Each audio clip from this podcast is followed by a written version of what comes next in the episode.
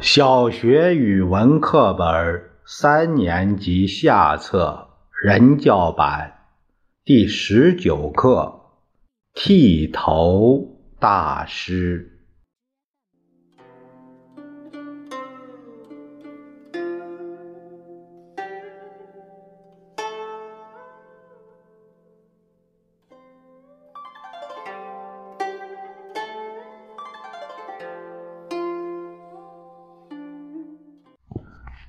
我的表弟小沙天生胆小，他怕鬼，怕喝中药，怕做噩梦，还怕剃头。小沙每次都是被姑父押进理发店的，而且姑父还得执一把木尺在一旁监督，否则。小沙转会夺门而逃。店里的剃头师傅都不欢迎小沙这样的顾客，因为谁给他剃头，他就骂谁害人精，还用看仇人一样的目光怒视对方。总有一个老剃头师傅来做小沙的冤家。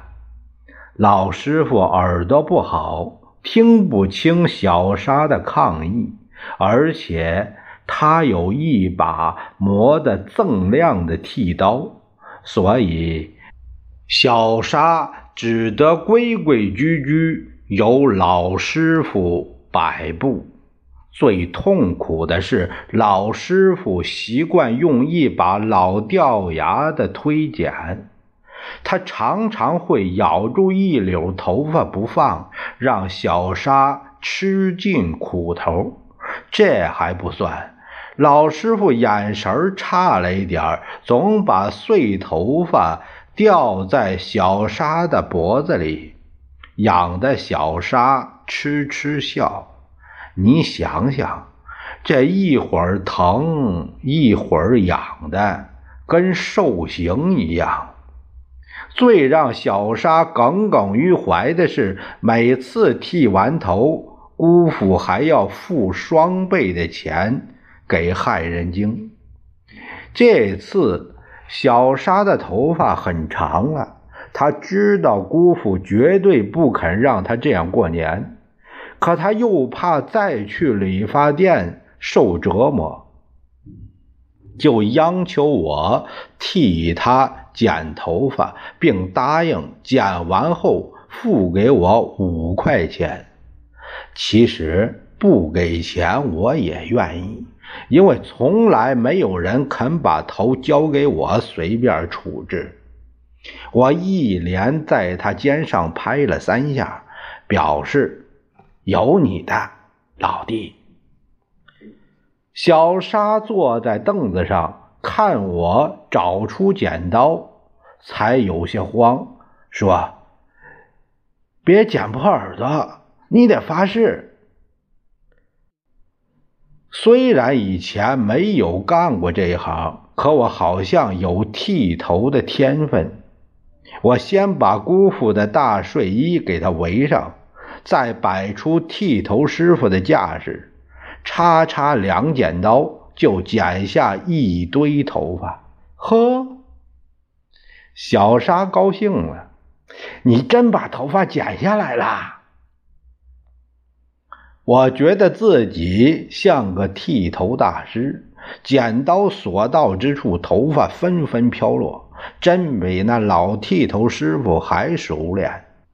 这儿一剪刀，那儿一剪刀，不一会儿。姑父的睡衣就像一张熊皮，上面落满了黑头发。很快我就发现自己闯了祸，因为这样随意乱剪，头发长长短短，这儿翘起，那儿却短的不到一厘米。哎呀！我叫起来：“坏了！”小沙连忙摸耳朵。看他们还在，就无所谓了。我敢说，世界上再也没有比他更优秀的顾客了。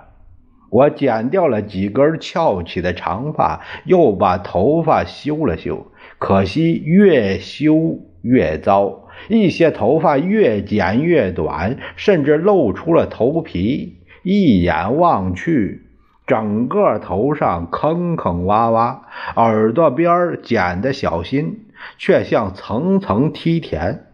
我想稳住小沙，告诉他这是最时髦的发饰。可他一照镜子，大叫一声，像见了鬼一样。当然，我没得到那五块钱，这还不算倒霉。最倒霉的是小沙父子。小沙被迫去理发店剃了个和电灯泡一样的光头。姑父呢？